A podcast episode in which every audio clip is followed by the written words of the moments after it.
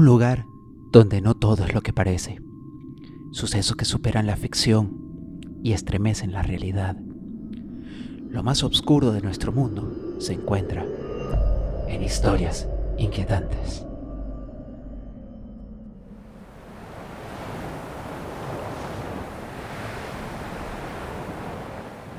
Cozumel, México, 5 de mayo de 2010, 11.50 de la mañana. Hacía ya una semana que el crucero Younger Love Caribbean había zarpado desde las costas de Cozumel para servir por pocos días de hogar a las fantasías más alocadas y salvajes que cualquier joven soltero anhelaba satisfacer.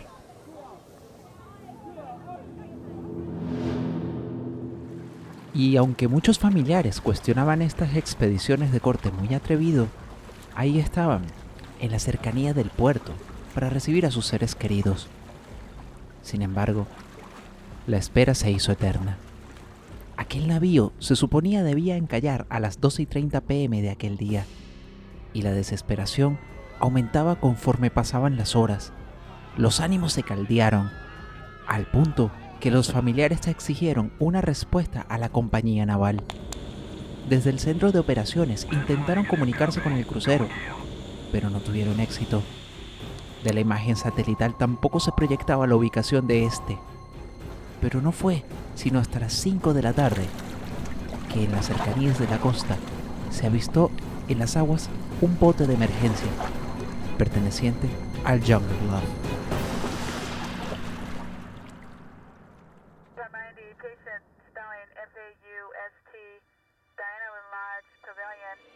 Inmediatamente, las autoridades portuarias acudieron a investigar. Se encontraron con una convaleciente Claudia Aguirre, una joven mexicana de 21 años de edad, pasajera del crucero, que presentaba graves síntomas de deshidratación por la estancia prolongada en alta mar.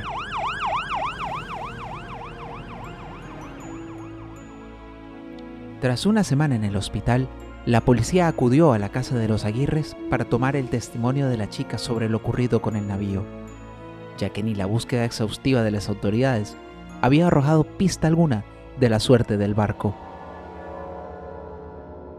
Lo que estás a punto de escuchar es el relato de Claudia Aguirre y de cómo una semana de aventuras atrevidas se convirtió en uno de los grandes misterios jamás acontecidos en alta mar.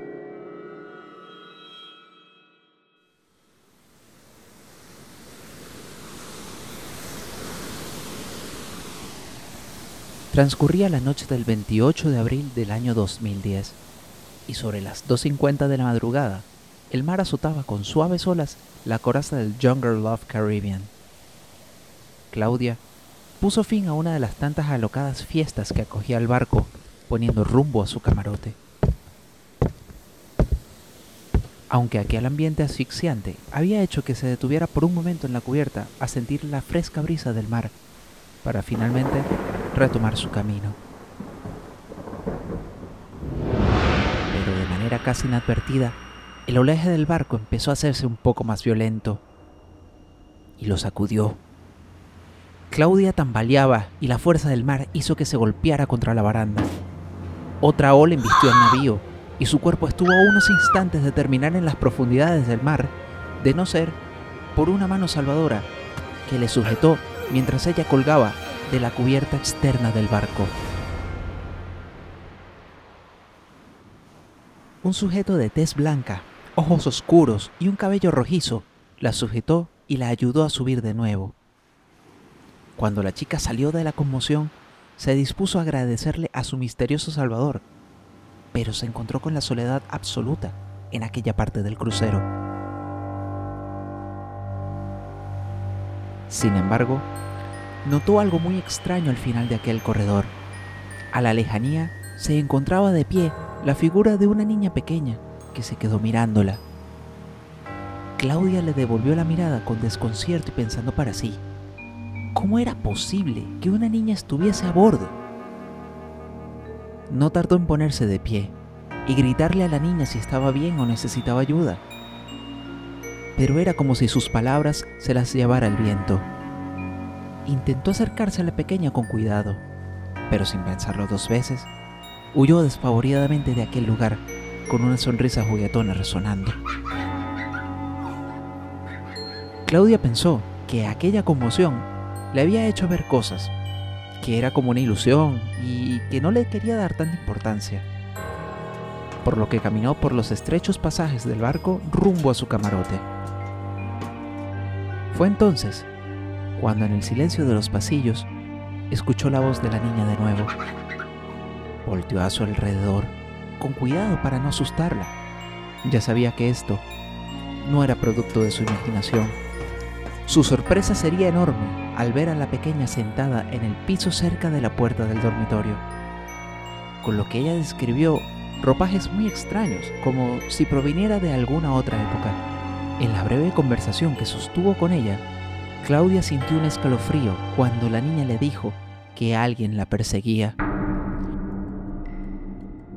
Le preguntó si se trataba de aquel extraño hombre que la salvó de caer al mar. La pequeña solo negó con la cabeza antes de preguntarle si podría quedarse con ella esa noche. La joven accedió sin darle muchas vueltas al asunto, puesto que temía que alguien pudiera hacerle algo a la pequeña. La escondió en su camarote y al preguntarle por su nombre, le mencionó que se llamaba Esmeralda. Y sin más rodeos, agotada, la niña cayó en los brazos de Morfeo. A un lado de la cama Claudia la contemplaba con una mezcla entre lástima y añoranza. Guardó para sí misma que aquella pequeña le resultaba extrañamente familiar. No sabía el motivo. Solo le perturbaba el hecho que le quisieran hacer daño y sin saber dónde estarían sus padres. Ese fue su último pensamiento antes de irse a dormir.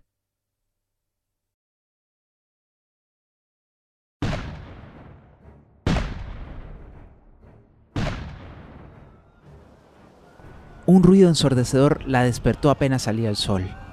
No era Esmeralda, quien había dejado el camarote en algún momento sin razón alguna.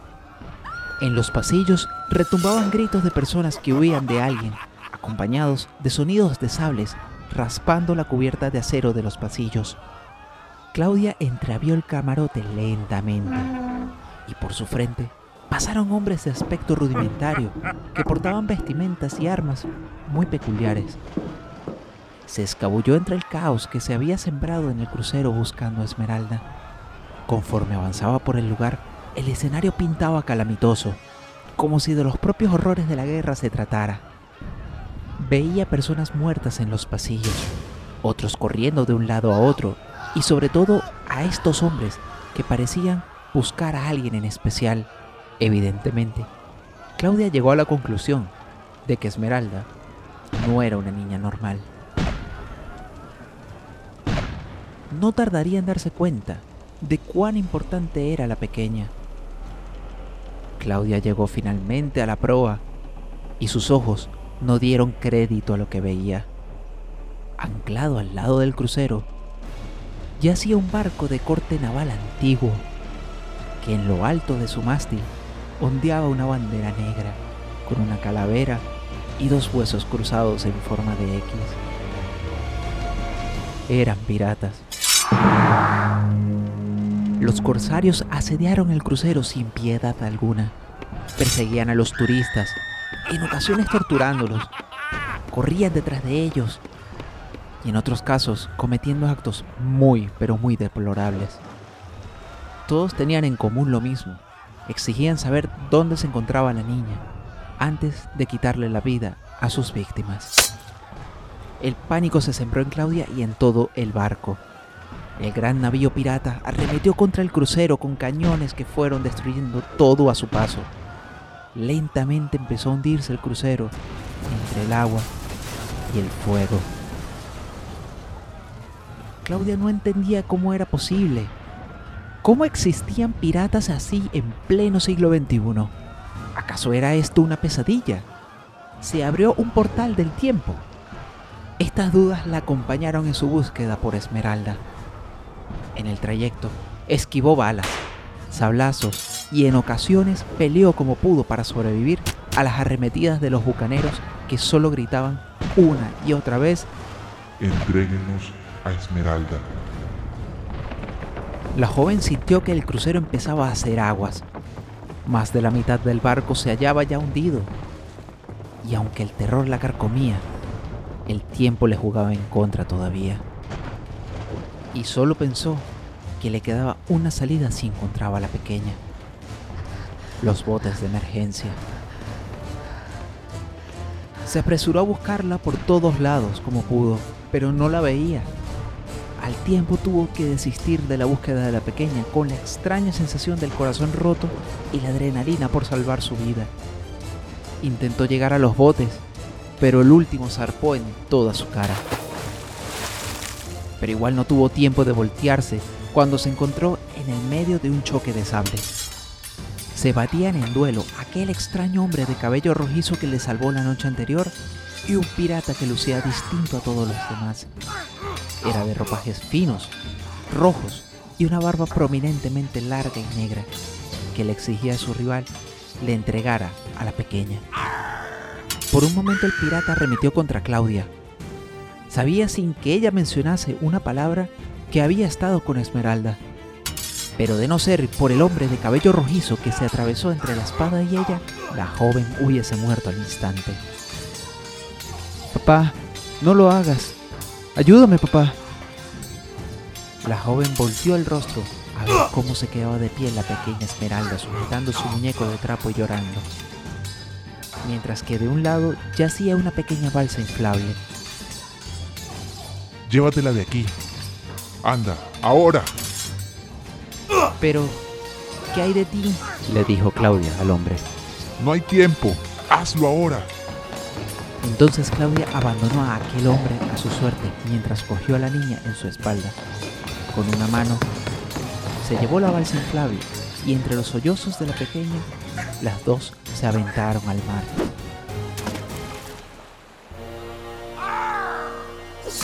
Esmeralda no paraba de llorar mientras veía cómo su padre era asesinado en ese momento.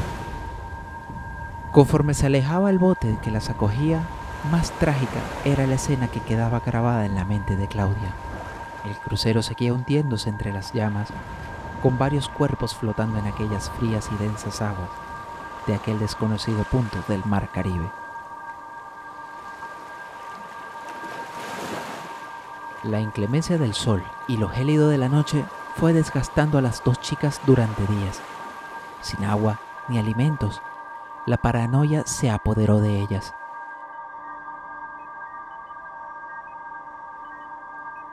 No recuerda con exactitud en qué punto volvió en sí tras llegar al hospital, y no pudo contener el llanto al preguntarle a los oficiales por la niña que venía en la balsa.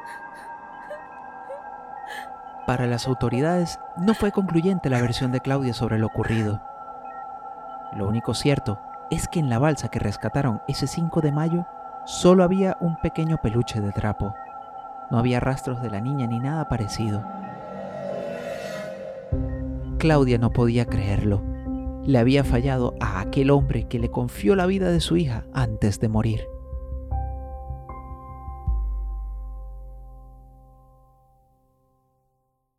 Meses después, ya recuperada del incidente, Claudia le contó todo esto a sus padres con más detalle.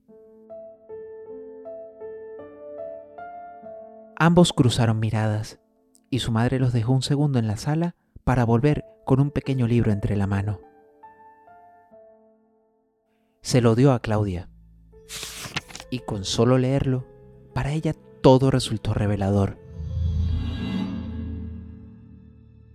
Era un libro familiar que no recuerda haber visto nunca, con detalles muy específicos de antepasados de la familia Aguirre.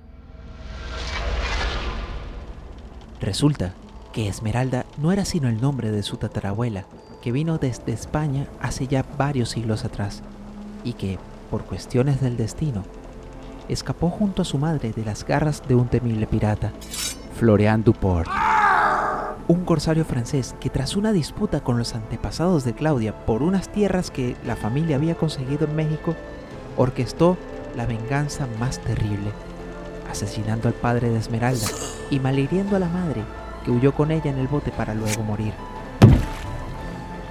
Y no conforme con esto, el despiadado pirata lanzó una maldición en la que juró no descansar en paz hasta que el último de los Aguirre siguiera con vida.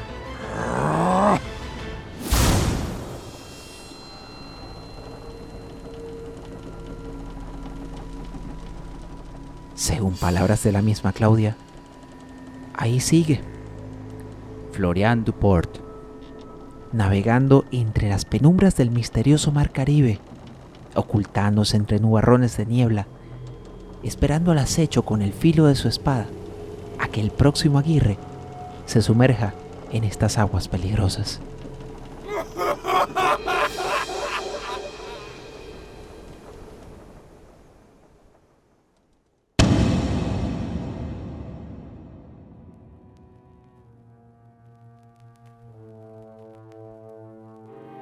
Puedes seguirnos en nuestras redes sociales como arroba historias en Instagram, arroba H Inquietantes en Twitter. No olvides suscribirte en Spotify y dejar un comentario y una valoración en iBox y Apple Podcast. De esta manera llegaremos a más personas. Escrito y producido por Kevin Rodríguez. Espero te haya gustado y nos vemos en otra historia.